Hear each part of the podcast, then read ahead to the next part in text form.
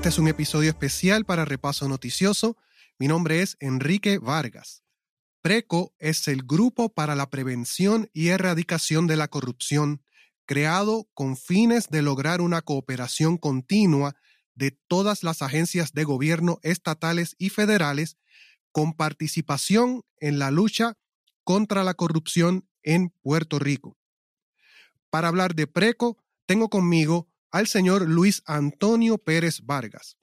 Pérez Vargas es el director ejecutivo de la Oficina de Ética Gubernamental y es el presidente de PRECO.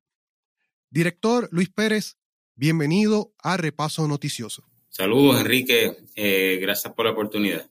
Pues, director, la primera pregunta es la pregunta forzada. ¿Qué es corrupción? Bueno, pues corrupción, si nos vamos a las definiciones básicas de algún diccionario, es aquel mal social que crea desasosiego en los procesos de, la sociedad. Eh, va contra los cimientos de una sociedad productiva.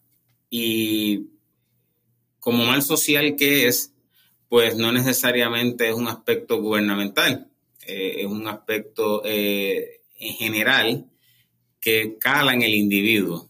Depende de donde el individuo se mueva, eh, siendo una persona quizás corrupta, en español malamañoso, pues va a llevar ese germen a donde se mueva.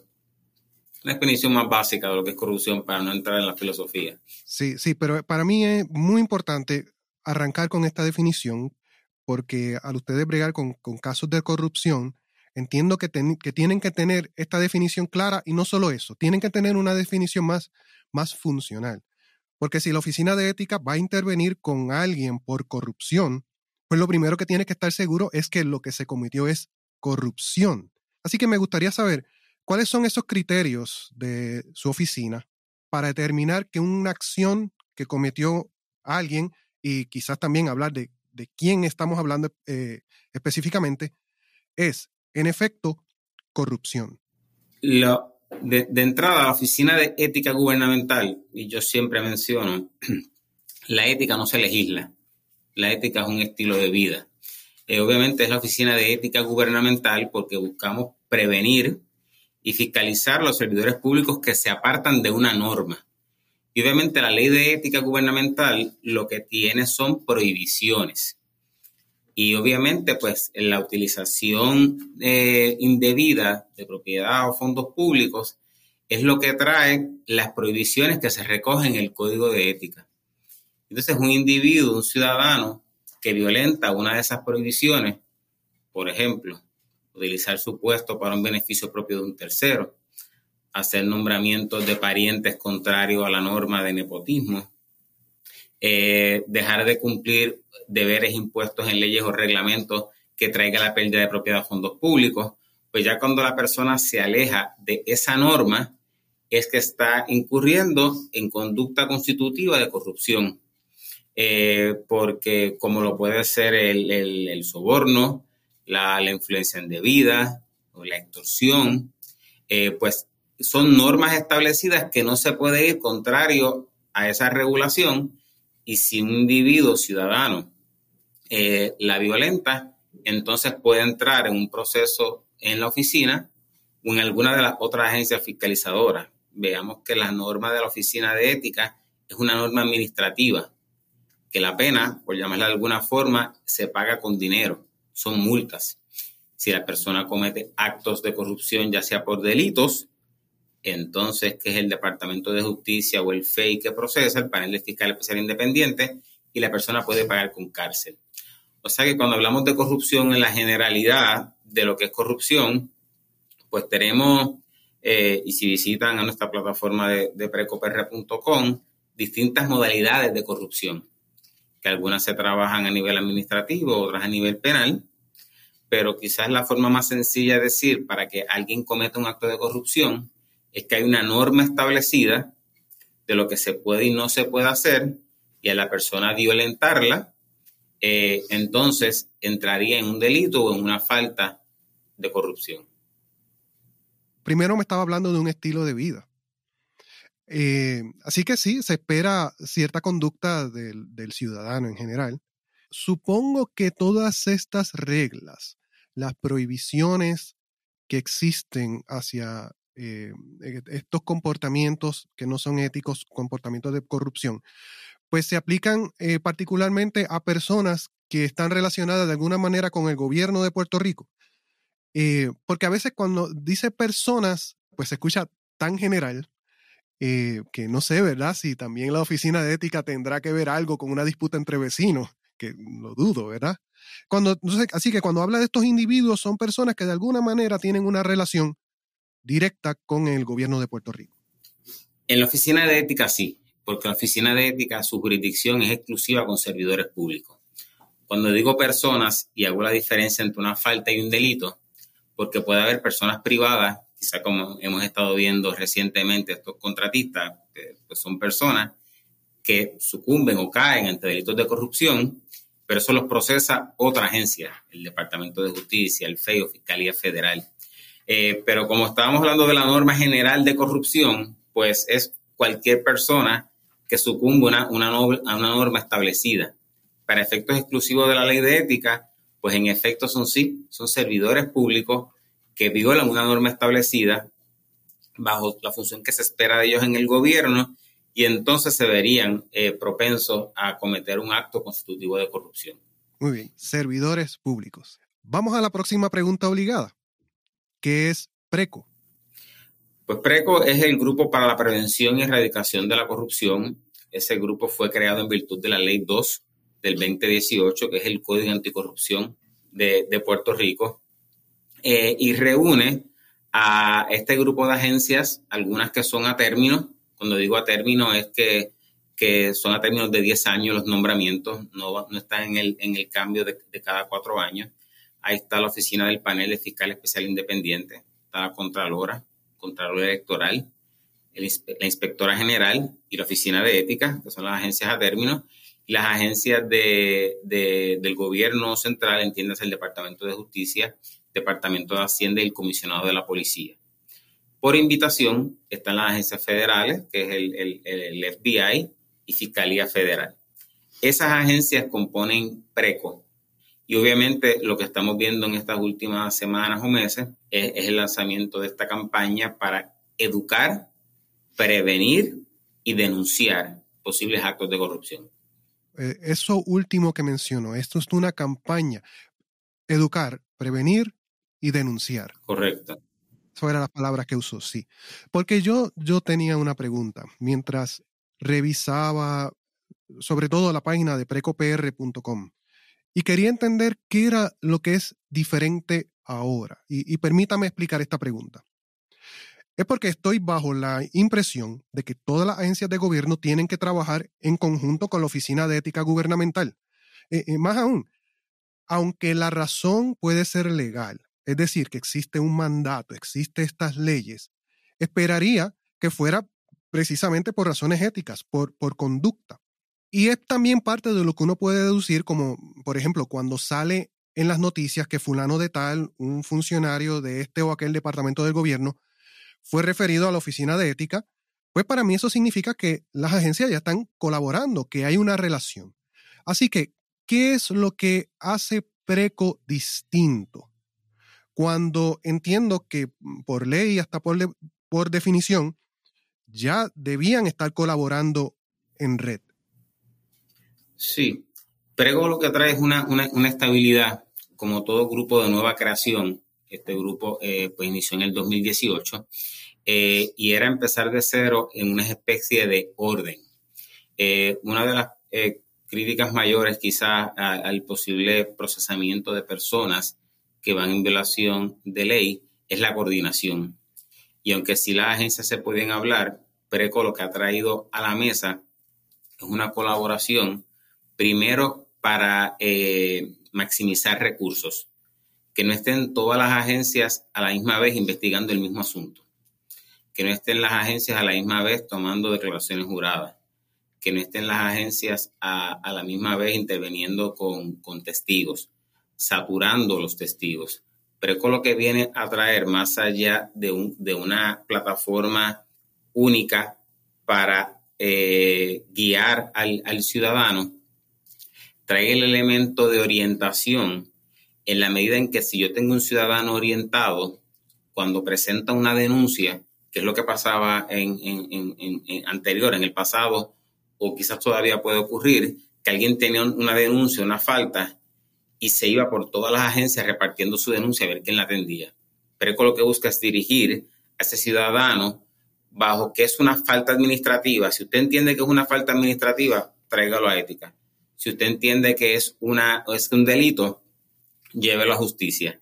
Y ahí nosotros nos hablamos y en la medida en que si hay una investigación que llegó a ambos sitios, le decimos, mire, la, fase, la fase administrativa cede ante lo criminal.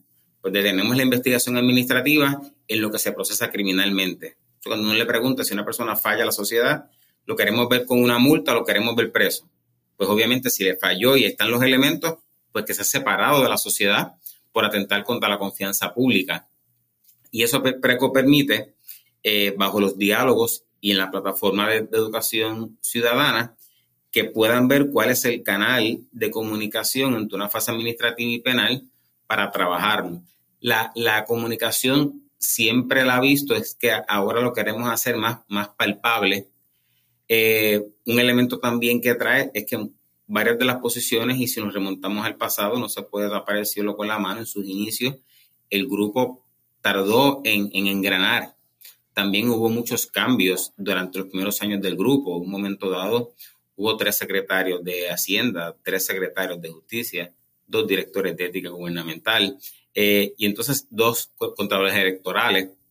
Y en ese inicio, engranar con esos tantos cambios de, de los jefes, pues no, no, fue, no fue lo mejor. Cuando este servidor, por virtud de ley, preside el grupo, busca crear una estabilidad y llevar un mensaje a los demás que sin importar quién sea el jefe de agencia, las investigaciones y las comunicaciones tienen que seguir fluyendo, sin importar quién está al mando, porque nosotros somos personas pasajeras en estos puestos.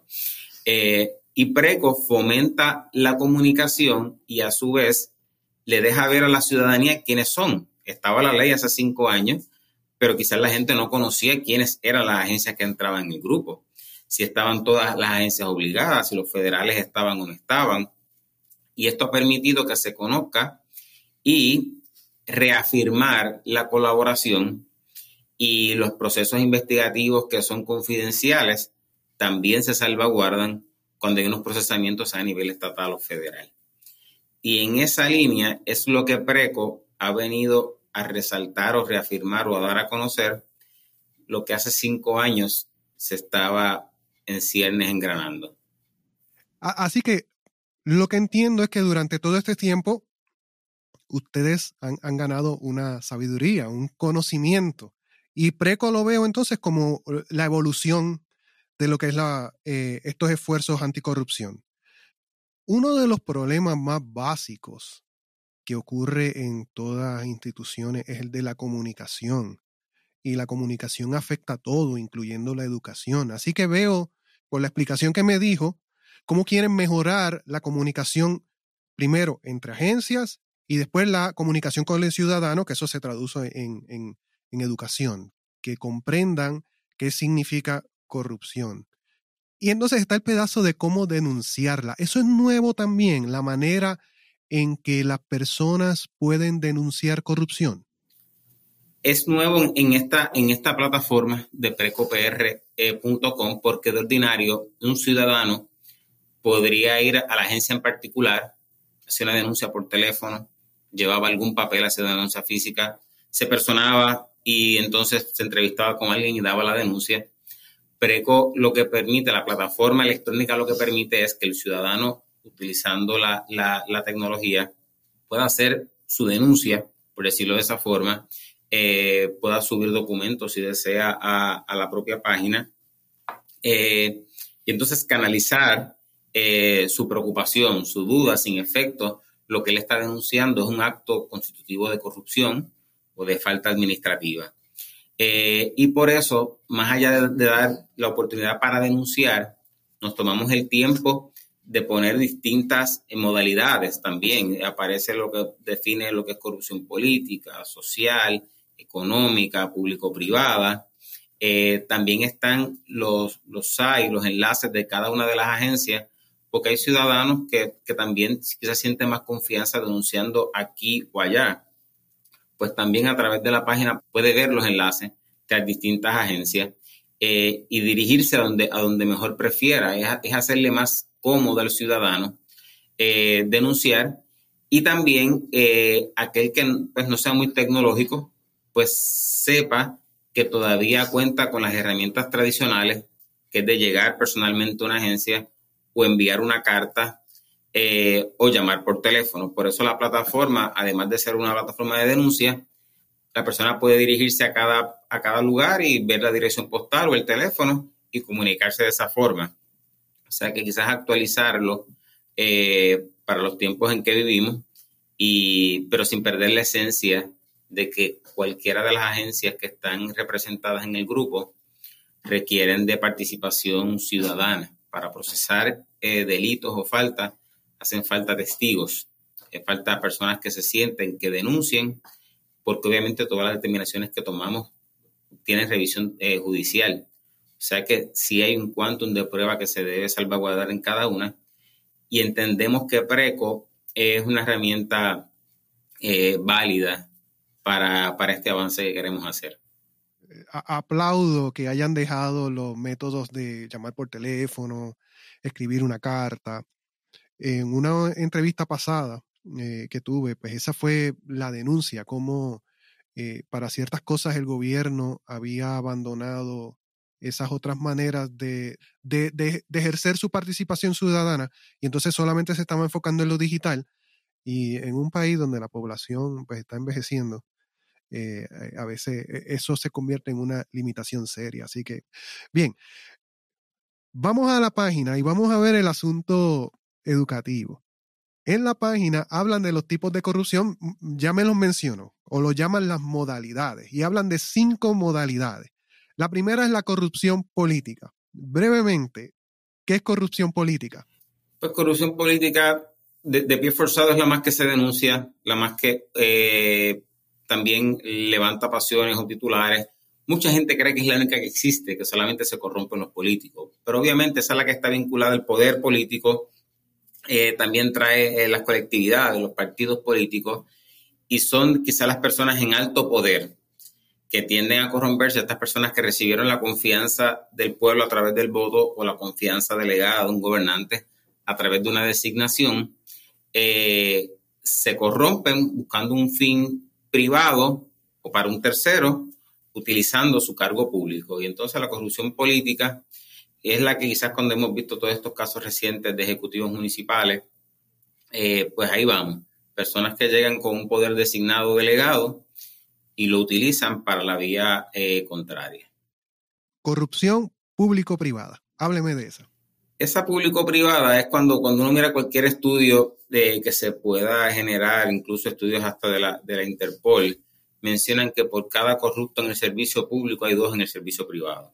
Entonces, cuando se da esta unión de una alianza público-privada, por decirlo de alguna forma, eh, no es que todas sean iguales, pero es cuando se ve esta participación de un sector privado que de ordinario viene con un fin de lucro, viene con un fin de generar ganancias, choca con, el gobierno, que es un proveedor de servicios de entrada gratuitos, y se unen, eh, en vez de procurar el bienestar de la ciudadanía, se unen para buscar un beneficio privado, ya sea para la entidad privada que le aumente su ganancia y el servicio público para agenciarse de, otro poder o de un fondo público.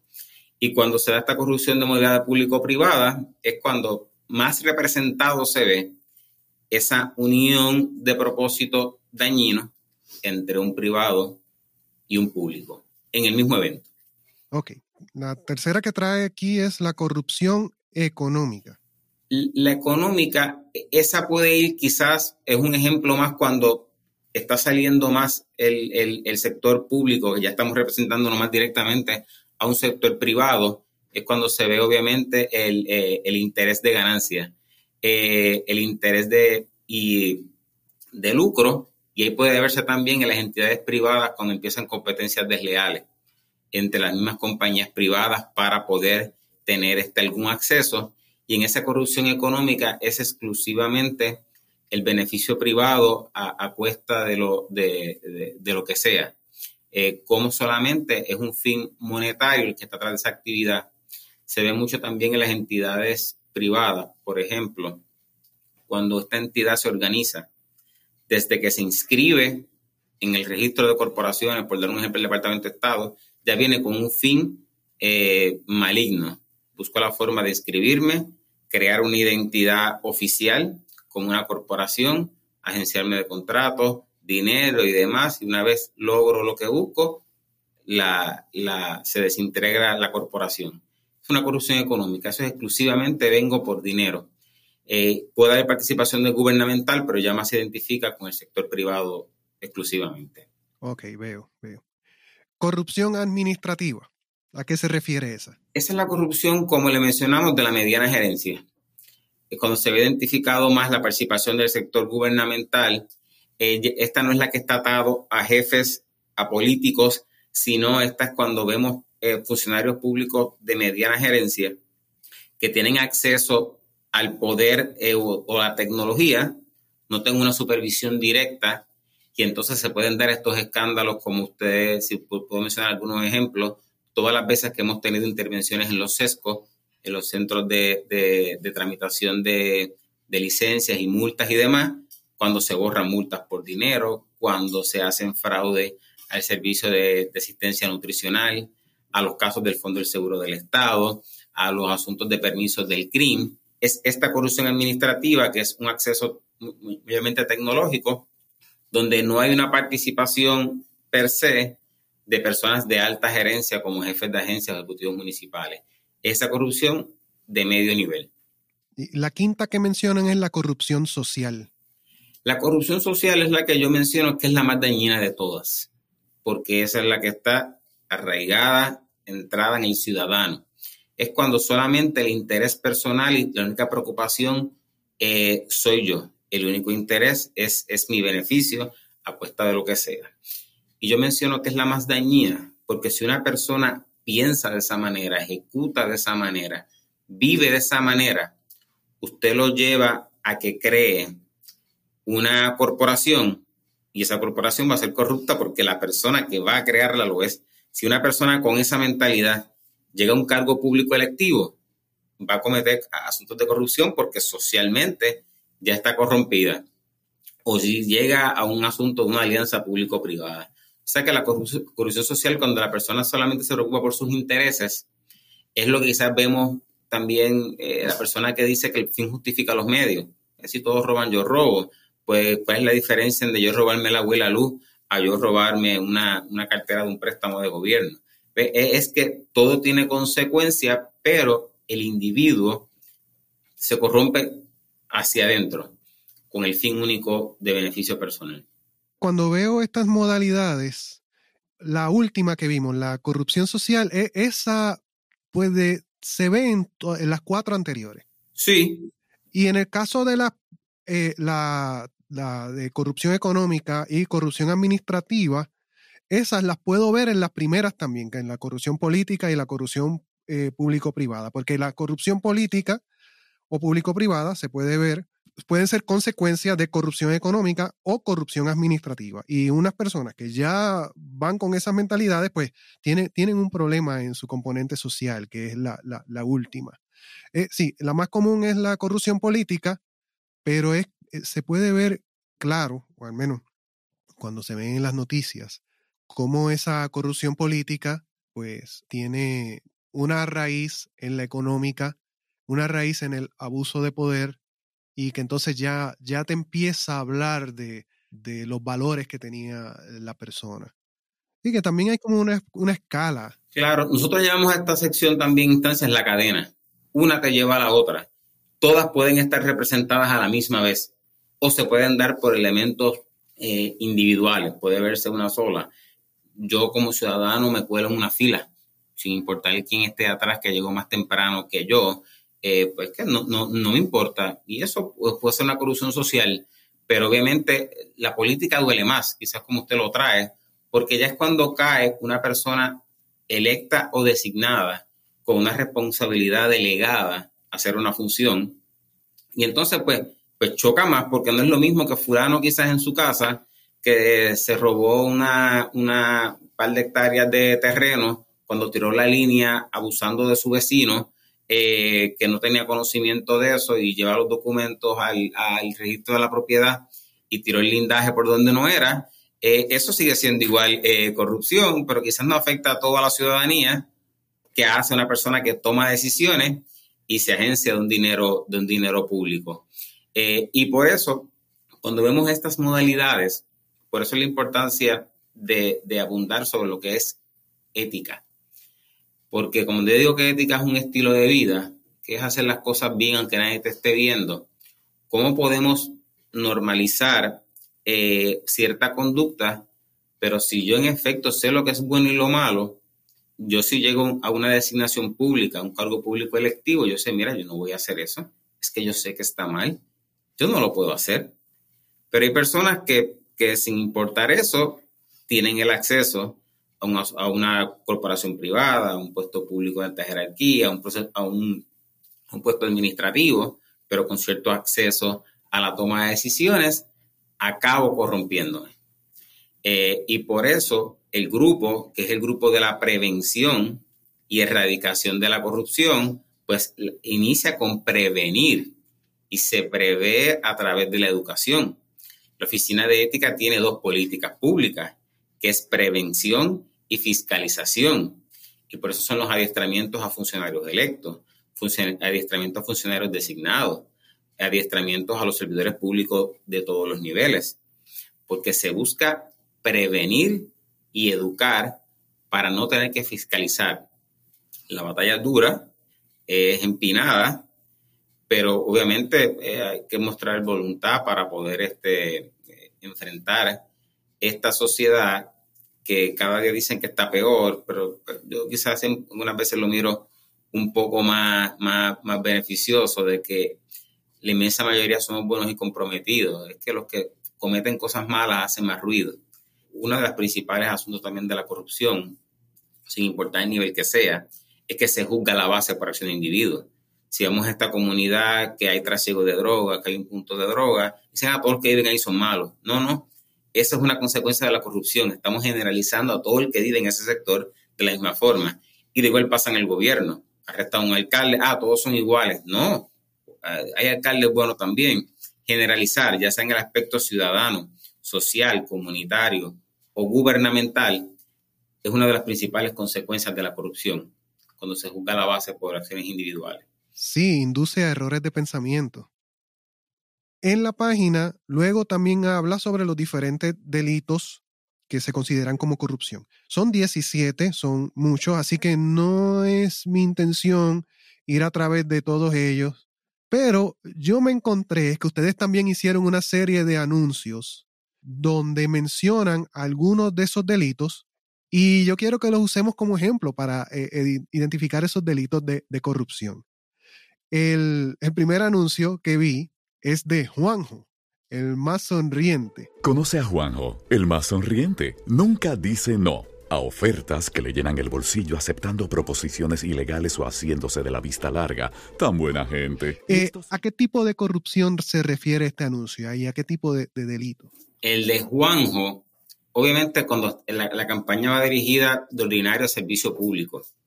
Eh, y posiblemente Juanjo es el colaborador que de dinero trabaja o puede trabajar solo en el aspecto de que estoy pendiente, busco mi lucro, eh, utilizando mi puesto.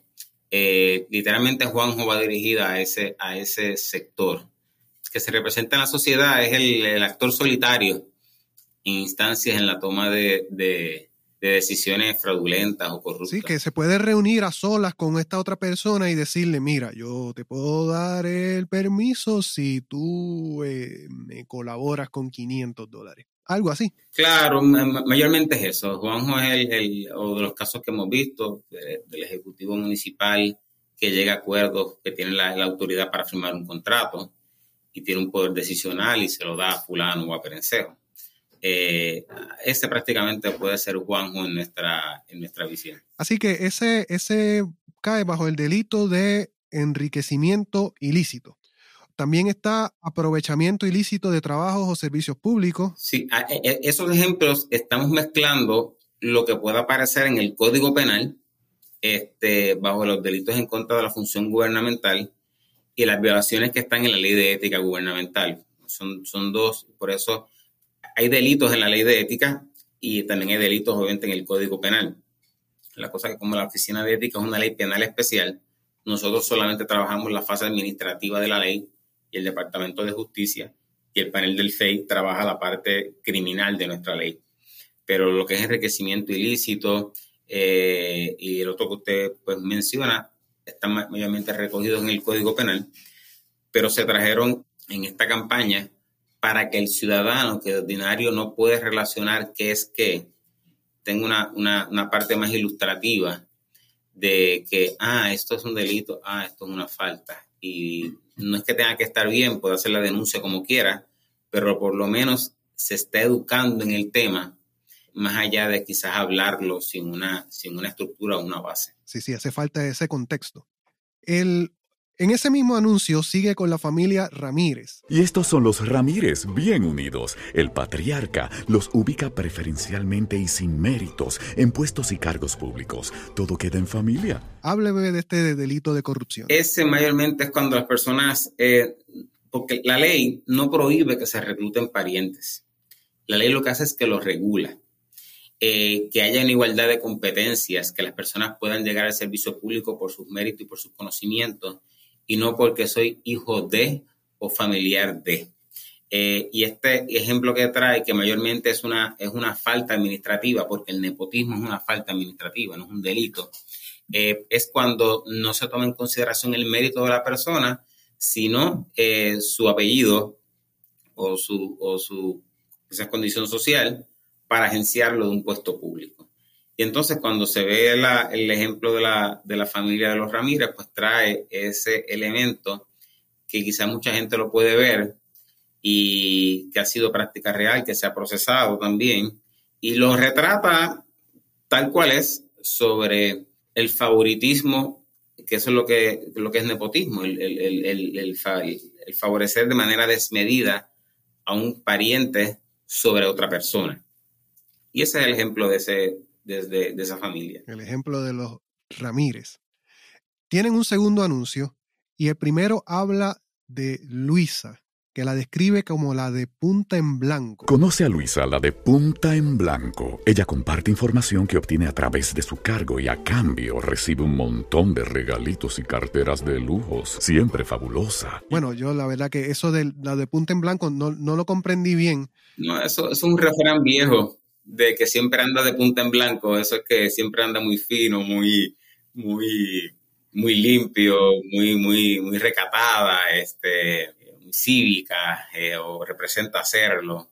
Es la que siempre anda eh, sin, que, sin que se le vire un filo. Ok. Y dice que comparte información y que a cambio le dan regalos. Hábleme de este delito de corrupción. Puede ser ya el soborno, eh, cuando la persona accede al pago o, a la extorsión, ya que si lo pido, pues soborno es que lo acepto. Cuando la eh, y entra el intercambio de regalos, ya sean este, joyas, eh, estadía, pago de deudas, y ya en sin efecto, esto más allá de una falta administrativa, es un delito, que de ordinario lo más que se ve es el soborno. Los casos que hemos visto recientemente que le daban regalos o le daban como que un pago mensual eh, para que permitiera o dejara de permitir cierto tipo de actividad. Y este caso, pues se ve que, lastimosamente ha pasado en, nuestra historia de intercambio, eh, que aunque lo más que se corrompen son, son los hombres, el 67%, el, el 67 de las personas que más cometen violaciones a la ley de ética son hombres, el 33% son mujeres y, eso se redujo. En, la radiografía anterior, el 70% eran hombres y el 30% eran mujeres, o sea que hemos visto también cierto tipo de actividad de, de fémina que ha ido moviéndose.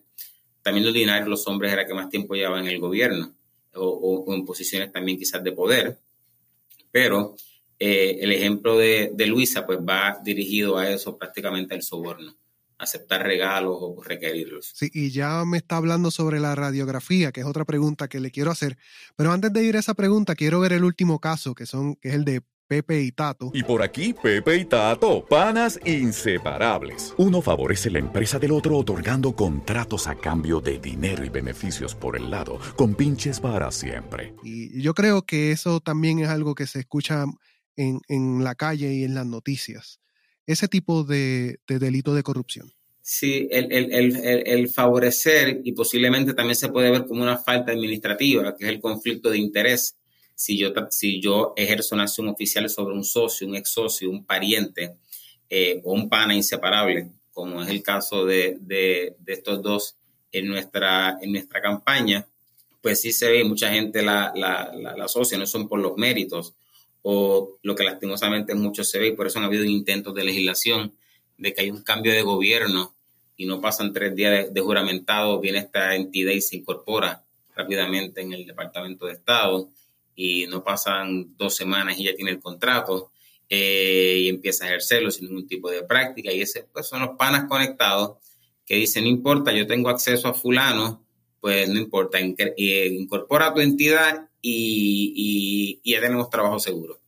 sin importar si en efecto pueden, no hay, nada de malo si la persona tiene el talento o tiene los recursos para proveer el servicio. Es que lastimosamente muchas de las veces que hemos visto es que estas corporaciones no tienen la capacidad ni los recursos para proveer un servicio público. Y ahí entonces cuando viene ese favoritismo, o muchas veces se, se utiliza para, para maquillar eh, donativos políticos, que cuando la persona eh, hace, ah, no hay nada de malo en que se contraten donantes. El problema es cuando se contrata un donante, un pana donante, para recuperar su inversión de campaña en su contrato. Sin hacer la obra, entonces le pagan. Y entonces también diferenciar de que la gente dice que siempre que ve un contrato eso es ilegal, no necesariamente. Que se vea feo no es que sea ilegal, eh, pero en instancias sí es ilegal porque no se tomó las medidas, las debidas precauciones la persona no estaba capacitada para llevar a cabo ese trabajo. Y ahí al final el que sufre es el pueblo, porque es el que entonces recibe un servicio deficiente o una obra deficiente. Y es... Correcto. Hubieran estas subcontrataciones porque la persona no tiene la capacidad y vienen las órdenes de cambio y sale mucho más caro la obra y demás. Eh, y eso quisimos representar en este ejemplo. Eh, en, hace un momento me mencionó sobre la radiografía, lo que le llaman la radiografía de la corrupción. Y en la página de precopr.com eh, tienen los tres informes. Brevemente, ¿qué es esto de la radiografía? La radiografía es un estudio que va exclusivamente a las resoluciones de la oficina. Las resoluciones son el documento que finalmente impone la multa en la oficina de ética. Y los casos que se recogen en esta radiografía son casos finales y firmes que la oficina prevaleció en los tribunales, que es en la mayoría de los casos lo que pasa. Y entonces la radiografía, el primero fue de la ley 12 de 1985, la ley que creó la oficina. La segunda radiografía incluyó violaciones a la ley 12 y a la ley 1 de 2012, que es la ley vigente. Y esta tercera radiografía es exclusiva de la ley 1 2012. Y, y, y en resumen es las violaciones que se cometieron, la oficina lo que hizo fue depurarlas para sacar qué tiempo llevaba la persona en el servicio público, cuál fue la, normativa que más se violentó, eh, quién fue el beneficiario de esa, de esa normativa y se sacan por cientos de, sexo, de qué, de qué género fue el más que lo eh, violentó, eh, la pérdida de propiedad de fondos públicos, si fue en municipios, si fue en agencias, los actos más de corrupción, y se recogen en esta, si la persona tenía puestos de supervisión o si no la tenía, y nos permite tener un amplio, un, margen, una visión para saber con quién estamos compitiendo, a quién debemos dirigir eh, la prevención, los adiestramientos, dónde se debe, como se diría en la milicia, eh, apuntar los cañones para llevar una ofensiva eh, en la lucha contra la corrupción. Así que puedo llegar a la conclusión de que PRECO es uno de los resultados de estas radiografías? Sí, aunque, aunque las radiografías iniciaron con la, con la ley sin que existiera ni siquiera PRECO, porque PRECO, PRECO se creó en el, en, el, en el 2018 y ya las primeras radiografías se habían, se habían hecho, sí nos permitió que bajo la política de prevención que está dentro de PRECO, ver a quién nos podíamos dirigir. Entonces, por eso entró el asunto de identificar lo que son faltas y delitos para que la gente pudiera, pudiera conocer eso. Y también eh, las denuncias de cómo es la manera correcta de hacerlo, ya la gente conociendo quiénes son los actores principales y quiénes son los que más se pueden corromper eh, y cuál es lo que más se utiliza para violentar la normativa ética, ya sea en una agencia, sea en un municipio. Eh, tiene las radiografías, una experiencia de ya de 30 años. ¿Usted lleva cuánto tiempo, cuándo fue que comenzó en la oficina de ética? Pues yo soy empleado de carrera de la oficina de ética. Yo llevo 15 años aquí. Eh, yo llegué como educador, dando adiestramiento bajo la política de prevención de la oficina tuve la oportunidad entonces de moverme a facetas administrativas en recursos humanos. Fui director de personal aquí en la agencia por seis años. Después tuve la oportunidad de ser subdirector, presidir la junta de subasta y hace tres años soy el director en propiedad. Eh, o sea que esa gama de experiencia nos ha ayudado a reafirmar la política de prevención y también traer elementos nuevos al, proceso de fiscalización. Sí, Así que con, el conocimiento que ya trae la misma oficina, sus radiografías, con el conocimiento que usted trae de experiencia y también con las diferentes conversaciones que seguramente tiene en todo momento con las agencias. ¿Qué, ¿Qué sabemos sobre el origen de la corrupción? Es decir, ¿qué ocurre o qué falta? Porque a veces uno escucha estas noticias de corrupción y uno se pregunta, pero pero ¿cuál era la necesidad? Los funcionarios públicos reciben orientaciones de ética, ¿cierto? Incluso muchos tienen que cumplir con cierta cantidad de horas de educación continua en ética. Y los funcionarios de alto rango, como alcaldes, secretarios de agencia, directores, todos reciben cursos de ética antes de comenzar su posición y seguramente en esos cursos le explican con claridad qué es corrupción. También cada departamento tiene su oficina y si entiendo bien, ¿verdad? Si, entiendo esto bien, yo creo que esa oficina está asociada a la de recursos humanos y ellos también están velando por problemas de corrupción y que entonces está la oficina de ética gubernamental donde si tienen una duda siempre han tenido la oportunidad de, de, levantar el teléfono o de hacer una llamada y ustedes con mucho gusto les pueden este, aclarar, esto es una falta ética, esto es corrupción, sí o no. Pero quizás lo más grave es ver cuando una persona de alto rango cae en problemas de corrupción y uno ve las razones por las que cayó, ¿verdad? Sale la noticia diciendo que pues se benefició económicamente de esta manera. En ese momento, las personas cuando ven las noticias, yo escucho mucho la frase, pero ¿por qué hizo eso? ¿Y por qué echó a perder la carrera que había logrado y lo que tenía sin necesidad porque ya tiene un empleo, tiene un salario, ya incluso goza de una reputación. ¿Qué sabemos sobre estas fuentes de corrupción? Por eso es tan difícil combatir la corrupción y no es que uno sea pesimista, hay que ser realista. La corrupción nunca se va a erradicar. Podemos controlar, la podemos minimizar y la podemos fiscalizar podemos disuadir para que la persona no, no, sucumba a un, acto de corrupción. Pero es tan difícil porque estamos lidiando con la naturaleza humana. Y cuando este refrán que dice que uno puede llevar el caballo, la yegua al río, pero no la puede obligar a tomar, eh, cuando uno está en un proceso educativo de un servidor público que llega a un cargo público y uno lo, lo, ilustra, mire, esta es la, estas son las guías, si usted tiene duda, consulte, este, deténgase antes de actuar, piense, no reciba dinero de nadie, no, no se reúna con nadie eh, fuera de una agencia pública para, para, una propuesta de trabajo o de, una, o de un permiso. Y la persona cae, por eso es tan difícil, porque muchas veces uno tiene ante sí 78 personas, 100 este, entre alcaldes o jefes de agencia, y uno puede estar pensando, ¿quiénes de los de aquí presentes ya se desvió? o, le estoy hablando a la pared porque no está escuchando lo que le estoy diciendo.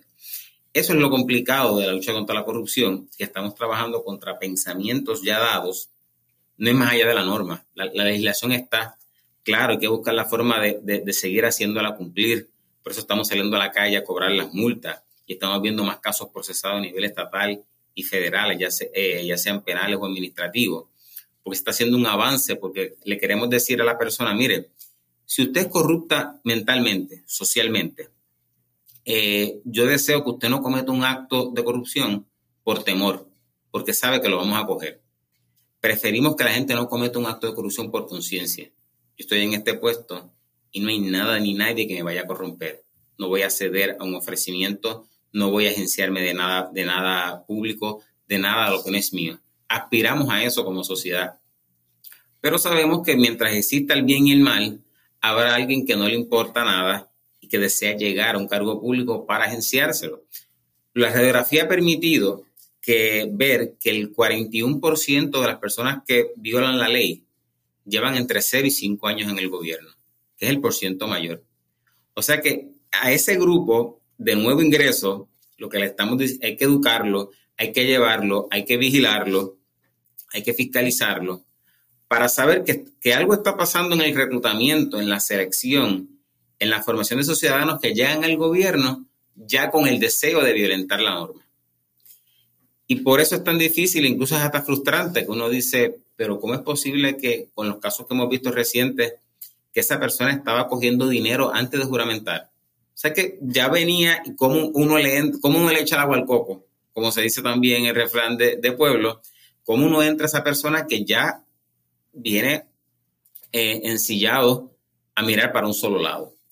Y eso es lo, es lo fuerte de la lucha contra la corrupción, que estamos trabajando con ciudadanos, con individuos, con personas que se mueven en la sociedad y si llegan a un cargo público, ya tienen ese germen. Por eso yo digo que el gobierno no los daña. Con esta estadística es que ya vienen con esa mentalidad de agenciarme el poder y buscar cómo moverme para un beneficio propio. Wow, pues Luis, ha sido un gusto inmenso haber tenido esta conversación con usted hoy en Repaso Noticioso. Antes de terminar, ¿dónde puedo conseguir más información sobre estos temas?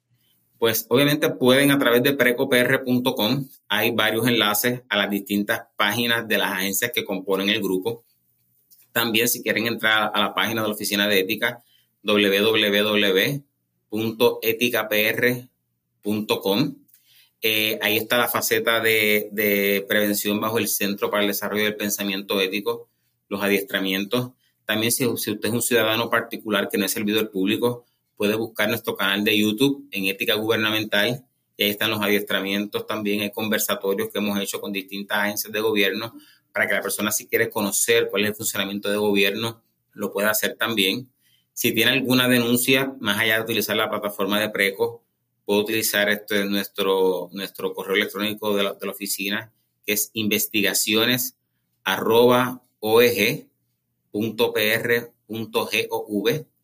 Si tienen una duda, nos pueden escribir consultas arroba para que la oficina los pueda orientar también. Si nos desean llamar, 787-999-0246 de cualquiera de esas plataformas nos pueden conseguir. También estamos en Twitter con OEGPR. También estamos en Facebook por Ética Gubernamental. O sea que estamos buscando todas las plataformas. También tenemos el podcast bajo Praxis Ética, que también hay información. O sea que estamos intentando acaparar eh, todas las vías. También tenemos todavía los métodos tradicionales. Por eso todavía tenemos teléfonos, aceptamos visitas presenciales. Si alguien llega con una duda, sepa que aquí un abogado va a salir y lo va a orientar. Si llama para una duda, un abogado lo va a atender al teléfono y lo va a orientar. Si nos escriben por escrito, se, le, se les contesta. O sea que eh, los métodos de consulta, de algo ha servido la campaña que estamos haciendo. También estamos embarcados en un Ética Tour, estamos visitando municipios, llevamos 41 visitas, reuniéndonos específicamente con alcaldes y alcaldesas. Eso ha elevado las consultas a la oficina y nos gusta eso, porque la gente está llamando para orientarse antes de tomar acciones. Hay muchas acciones que se toman por desconocimiento. Eh, hay, otras que se, toman por mala asesoría. Si tienen dudas sobre los aspectos éticos de gobierno, a la oficina de ética donde deben llamar, escribir o visitar para aclarar sus dudas. Pues qué bien. Luis Antonio Pérez Vargas es el director ejecutivo de la Oficina de Ética Gubernamental y es el presidente de PRECO. Luis, muchas gracias. A usted, Enrique, gracias por la oportunidad y éxito siempre en su, su función.